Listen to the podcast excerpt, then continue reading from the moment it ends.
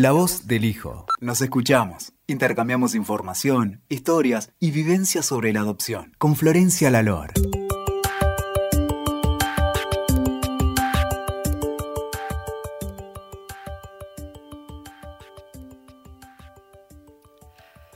Hello, everyone. Here we are welcoming you to a new podcast from La Voz del Hijo. Today, I would like to introduce you to a good friend of mine who's called Lynn Franklin. Franklin. First of all, I want to tell you how I met Lynn. Lynn is the author of a book that is called May the Circle Be Unbroken. When I was around 20 years old, two very close friends of mine gave me that book as a present. And it was the first book about adoption I ever read that actually resonated a lot in me. I actually loved it, and I always say that it was like a, a changing moment for me when I read the book. So when I finished reading that book, I realized that there was a, an email to contact the author. And I thought, I'll send her an email. She probably won't even reply. but I did, and Lynn replied, and I was so surprised. I couldn't believe she was actually interested in replying a girl from Argentina. And we've been in touch ever since. I actually moved to New York a couple of years after, and Lynn is from New York and she lives there, so we ended up meeting personally, and we've been always in, in touch since. So, Lynn, would you like to tell us a little bit about who you are and what you do? Mm-hmm. Okay. Hi, everybody. Um, well, I'm. Uh, I've been working in publishing all my adult life as a as a literary agent. So I've been in the book world, and then after my son found me uh, when he was 27, and um, this was now actually 27 years ago that he found me at the age of 27, and um, after he found me and I started to learn more about adoption, experience for him and for other people and, and started to really explore my own feelings more, I, I thought then that maybe I could write a book that might be helpful. Okay, and it really was. But my story, yeah, thanks.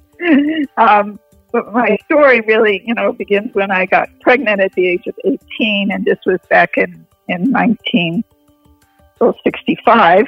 And uh, so, you know, things were really quite different then in this country than, than they are now in terms of options and in terms of, of the culture of what social society accepts. And um, so initially I was going to get married. I hid it for six months from everybody. So then I didn't have too many options anyway. And the father was um, away, and I didn't even tell him until then. And then once I finally admitted what was going on, he did offer to marry me, but but it, my parents and everybody, everyone was against it, and I realized myself that I wouldn't, I wouldn't be able to. Uh, it wouldn't work. It wouldn't make sense. But what I didn't realize then was that it also pretty much meant I would be giving up my child because we just didn't talk things through in our family that much and in our society at that time.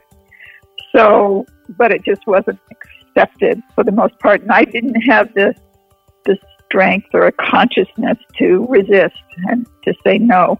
So, Lynn, then, yes, so, I sorry, have, I have. Sorry, T- tell us a little bit when you talk about how things were at that time in the US, what do you mean exactly? That girls. Well, at, at that time, right, at that time, it was not socially at all acceptable for an unmarried person to, you know, have a child. Yes, and yes, it, it, it was the same here. Child. It was the same.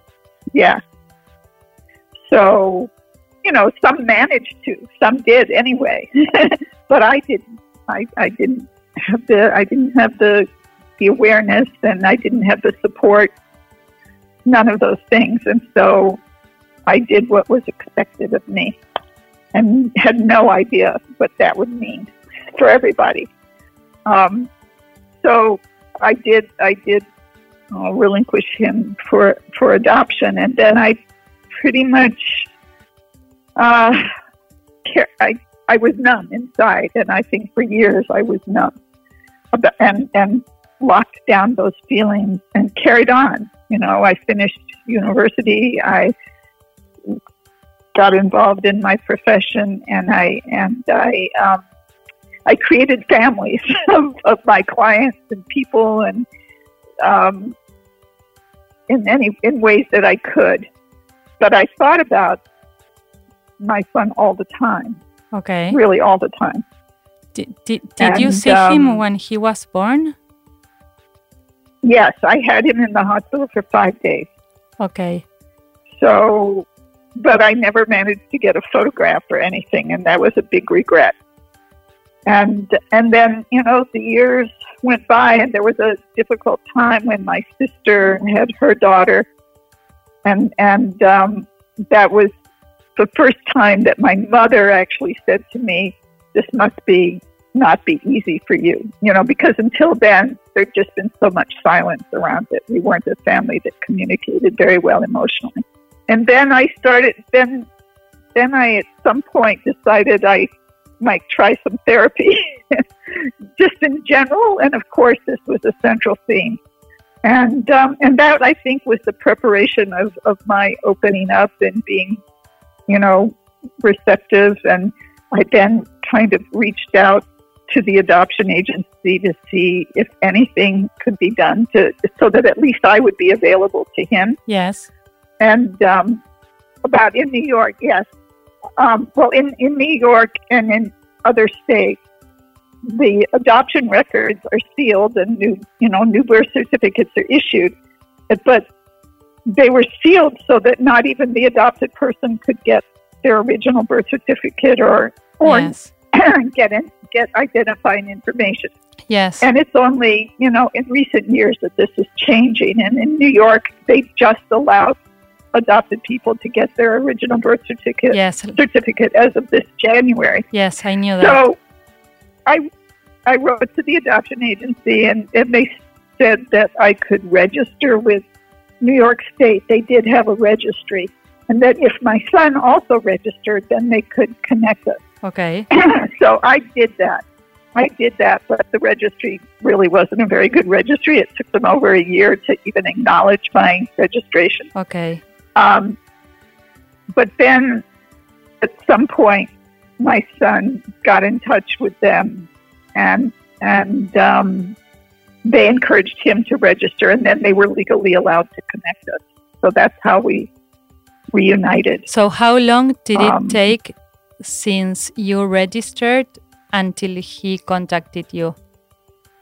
About about four years. Okay. Okay. So, and you know, he he searched for me Okay. because I didn't. I was I wanted to be in touch with him, but if, especially in those days, even then, like 27 years ago, um, it wasn't birth parents. We were we were told, you know, to go on with our lives, forget, and all of those things that are meaningless, really Yes. and um, so we didn't feel i didn't feel that i had the right to intrude on his life and it was really actually with the help of, of the adoption agency later that someone said to me well if he didn't feel he could intrude on your life and you didn't feel you could intrude on his that would get you know where would you be so i think you know it works both ways now birth parents are first parents are looking for their for their children and adopted people are looking and you know it just depends how it works out but he found me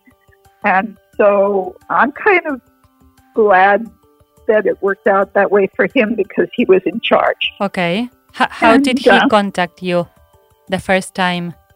Through well, initially through the through the agency, and then we arranged that that I would call him. Okay. and and so we had a very long conversation. Then um, we arranged to meet, and he came. He he also he wasn't living in New York, but his his adopted father was in New York, and and he so he arranged to meet me in New York, and uh, yeah, that was in we met in May of uh, 1993. So.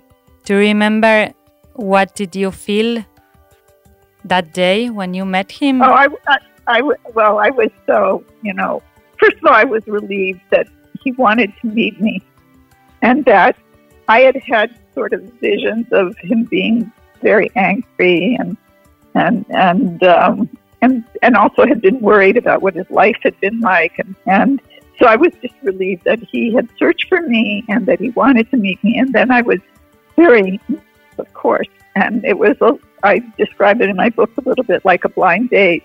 That so I was very conscious that he was coming to my apartment, and I was very conscious of what I was going to wear and how I would look. and and he turned up with he came off the elevator and he had flowers, and it was so it was very romantic in a way, except that he was my son. And then, and then we had dinner, and um, we were talking, but at some point he said he, he he interrupted and said we have the same eyes, you know. So all those little details are, are being we were sort of absorbing about each other. Wow. And how did you decide to that, that first dinner you had with him? Did you talk about how you were going to or if you were going to continue in touch or or maybe you you both needed time?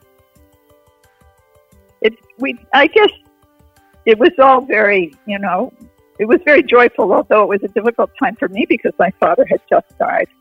But um, so it was like new life suddenly. I lost my dad, and then there was my son, who in many ways reminded me of my father. So it was a little Wow. unusual.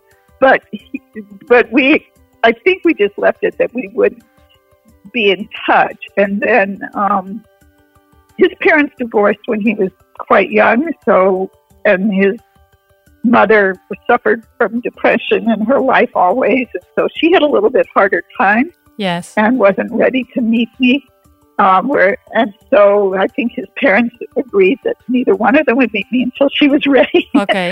and he has this juggling to do as an adopted person with, you know, being concerned about his parents, and then and then there was I was there, and so actually we we exchanged some, maybe some communication, you know, a phone call or two, and then and then really it was quiet for a couple months. I didn't hear anything, and um, and I I I didn't pursue it. You know, I just let it be because I had sort of been counseled at the agency that it needs to be in his time, and Okay.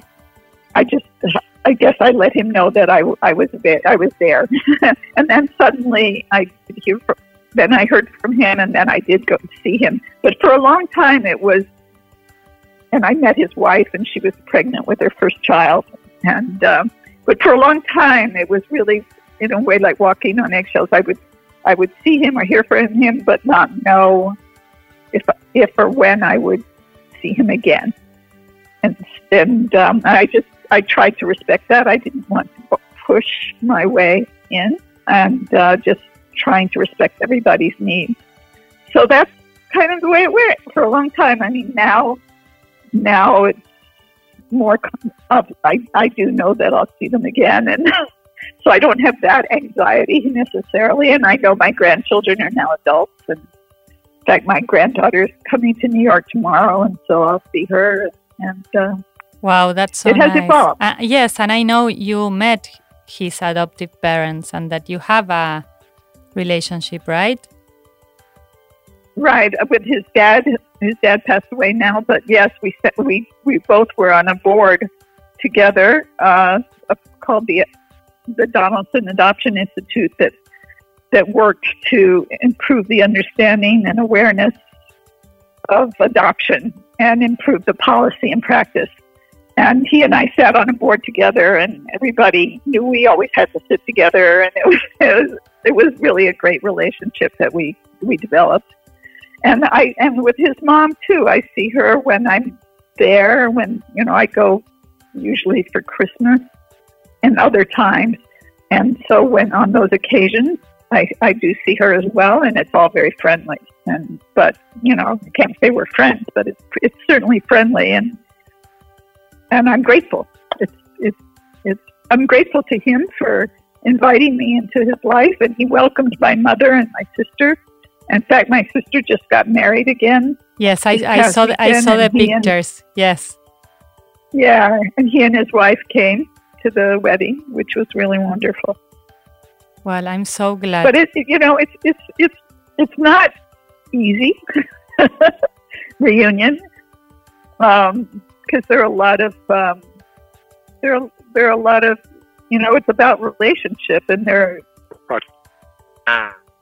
past experience, present experience, and and uh, you have to navigate those things. And each person needs to needs to be respectful of you know the real experience of the other. So let me ask you something because when I read your book, I remembered. Let me tell the audience about your book first. Lynn's book is divided into three big parts. One that talks about adoptees, another one that talks about first parents, and another one that talks about adoptive parents.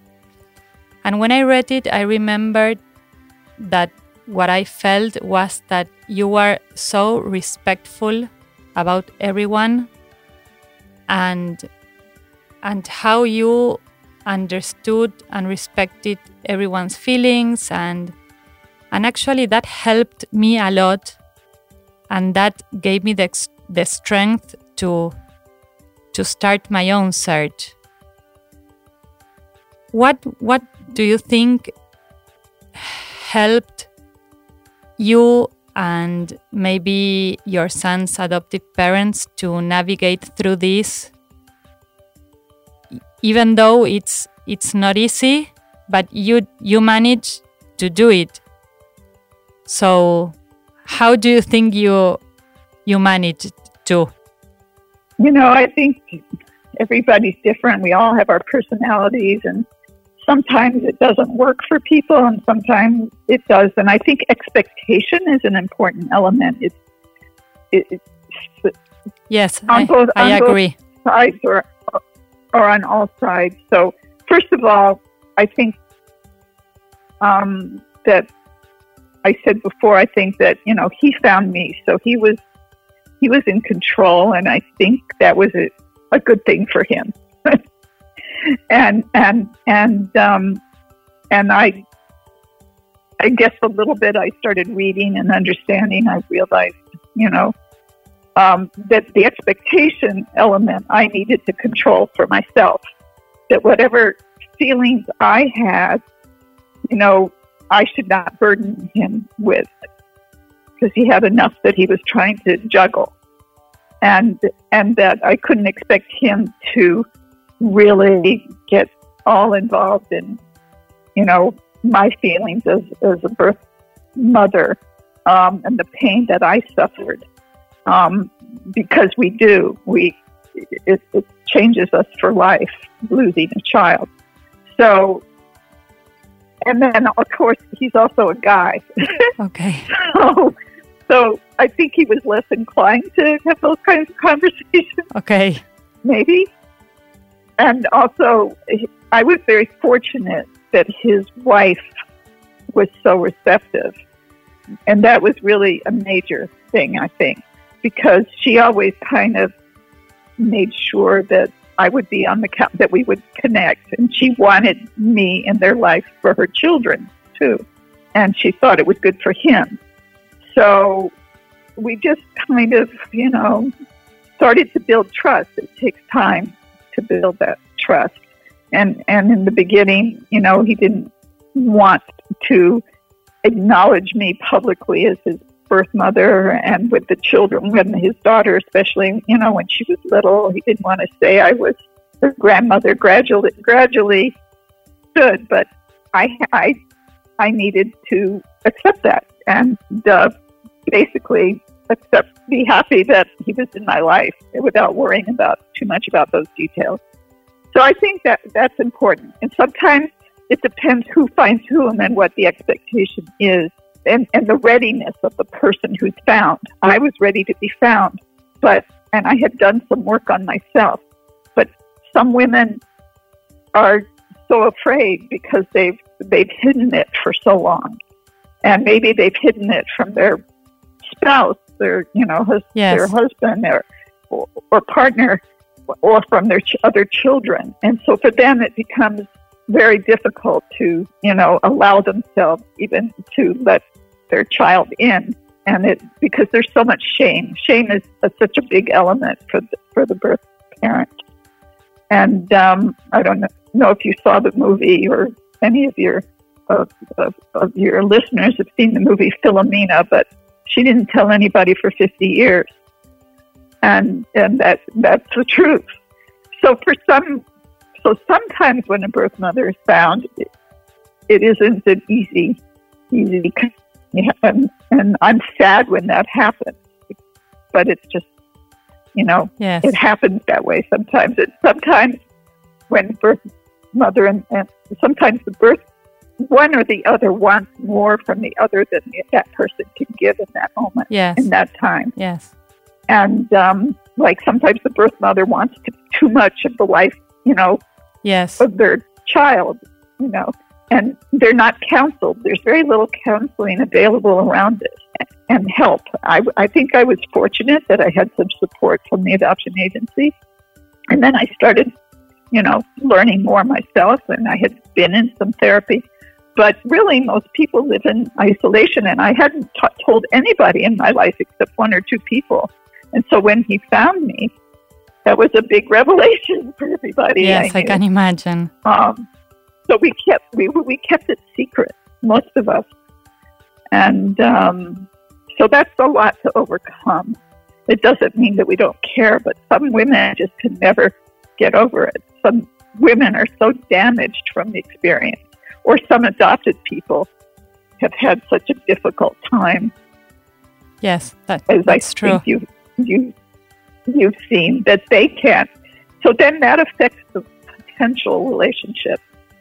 But I think I've been for I've been fortunate. It hasn't been easy. We had one period where we really did communicate for about ten months.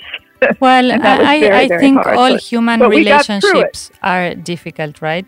I mean, Yes, yes. all relationships need work, so I understand. Right. And let me ask you. And I, he and I don't share the same views necessarily about adoption, okay. but that's okay. You know. Okay. Well, that's what I always liked that I I can see that it's all about respecting each other, right? Right. Right. And le- let me ask you Right. something. What would you say today to a couple or a person that's considering adopting a child? Well, I know things are organized differently in Argentina than in the U.S. Yes. And here, here it's really, for the most part, apart from children adopted from foster care, for the most part, it's a private enterprise. Yes. Some of it is nonprofit, some of it is for profit, and even the nonprofit. You know, more people want to adopt than so. It's a very and there's money in adoption Yes. for you know the so it's I personally there's much too much pressure on young women in my view to give their child up and they and we don't have a good social security system here Okay. with resources like in Scandinavia for instance where you can you can see that you can raise your child economically Okay. so a lot of a lot of a lot of women are are desperate, and then the agencies or the facilitators they want those babies, and some are more ethical than others, Okay.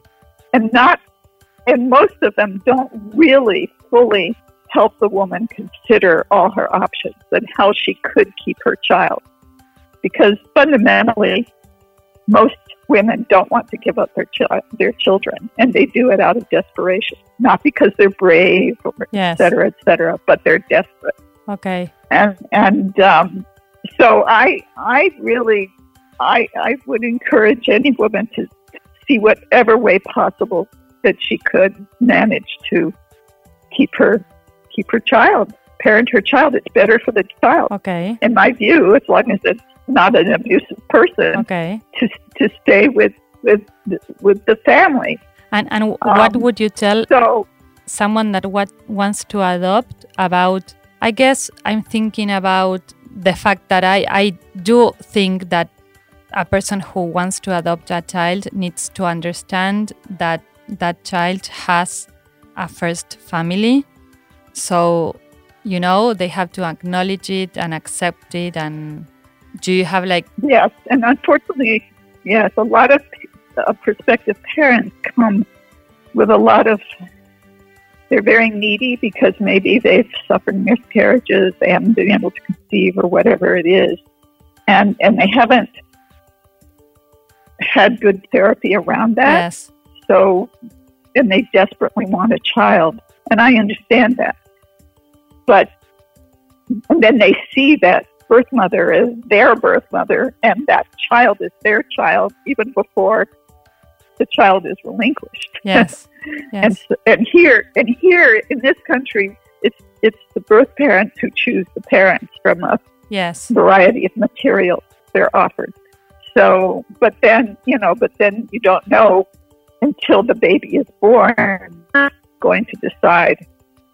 And and so and then prospective parents are very upset when if the woman chooses to parent because they considered that child theirs and that they were misled, etc. But they weren't. Nobody can know until they have the child the depth of their feelings. i know yes i, I And, totally um, agree So prospective parents, yes, they might face some heartache if that mother ch- chooses not to not to go through with an adoption plan, but it it's not a guarantee, and they need to know that, you know, going Yes. in, yes and that's and they need hopefully they they need to respect that, but. It's, it's tricky because of the way the industry works and the expectations they create and, and um, it's not easy. There's an organization here called Saving Our Sisters. yes It's a grassroots organization that when a woman, a pregnant woman, when a pregnant woman reaches out to them, they will they will help her find ways to, in most cases, to to figure out how to hold on to her child, and and they offer support, and there are people in every state to help now, growing as an organization. So, and I support that. Not, I'm not against adoption when it's when it's the right thing, when it's when every and when it's been handled ethically. Yes. I wanted you to tell us how many grandchildren you have. I have two grandchildren. Okay. They're adults now. One is 26 and one is 23. Okay, okay. And So, and one of them is going to stay with you tomorrow. well, she's coming to New York tomorrow. I don't. She's going to be with friends, I think. Okay. But I think I'll, I'll we'll get together. Okay, okay. I'm so glad. And last last summer, my grandson stayed with me because he was he had an internship, so he lived with me for a couple months. That's so nice. And I really, I, I really, again, with my son, when my granddaughter was 16, I went, I, it, her parents allowed me to take her on a trip to South Africa for three weeks. Wow. And that's incredible. I mean, it's incredible that, that we were able to do that. And we had never spent a night together, but we met, we did well, and they were phenomenal in that they, you know, the trust that they ultimately had. And uh, so, Wow. That's so nice. yeah. Well, Lynn, I, I want yeah, you to. we've had, we've had a pretty good story. Well, I'm so happy to hear that. I want you to know that I'm I'm sure that that people who hear you here in Argentina are going to to understand much better the the place of the first mother because in Argentina unfortunately the first mother's voice voices are not actually heard very much that's why I, I like here, even even now here. well I, uh, heard I hope much. I hope with with all the technology we have today we help that to change at least a little. So I want to And al- yes tell me. I was just going to say also the adopted person's voice, which you you're helping, yes. you know, bring that voice yes in, yes. into into the world in, in Argentina, and it's very important because even here still, it's it's the adoptive parent voice that that is really dominant, and even in articles and media, it's they always, you know, it's always a, the adoptive parent who's expressing some some difficulty, you know, some anger or concern about yes yes that's true being adopted, they, they consider them angry and they, they're dismissive of them instead of listening to truly to their experience. yes that's true well thank you so much so much for your time My pleasure. My pleasure. I love that we're still in touch. yes me too and I hope I'll see you soon and I'll I hope so too. yes I'll I'll I'll text you in a little while okay Okay. okay Great. thank you so Great. much Lynn Thanks very much. thank you Okay. Bye. Bye.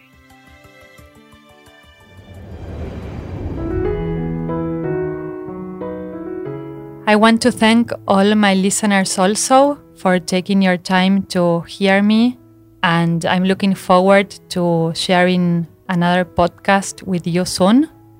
And for those of you who might be interested in knowing no more about me, you can always check my website at www.lavozdelhijo.org. That is L A V O Z D E L H I J O dot org.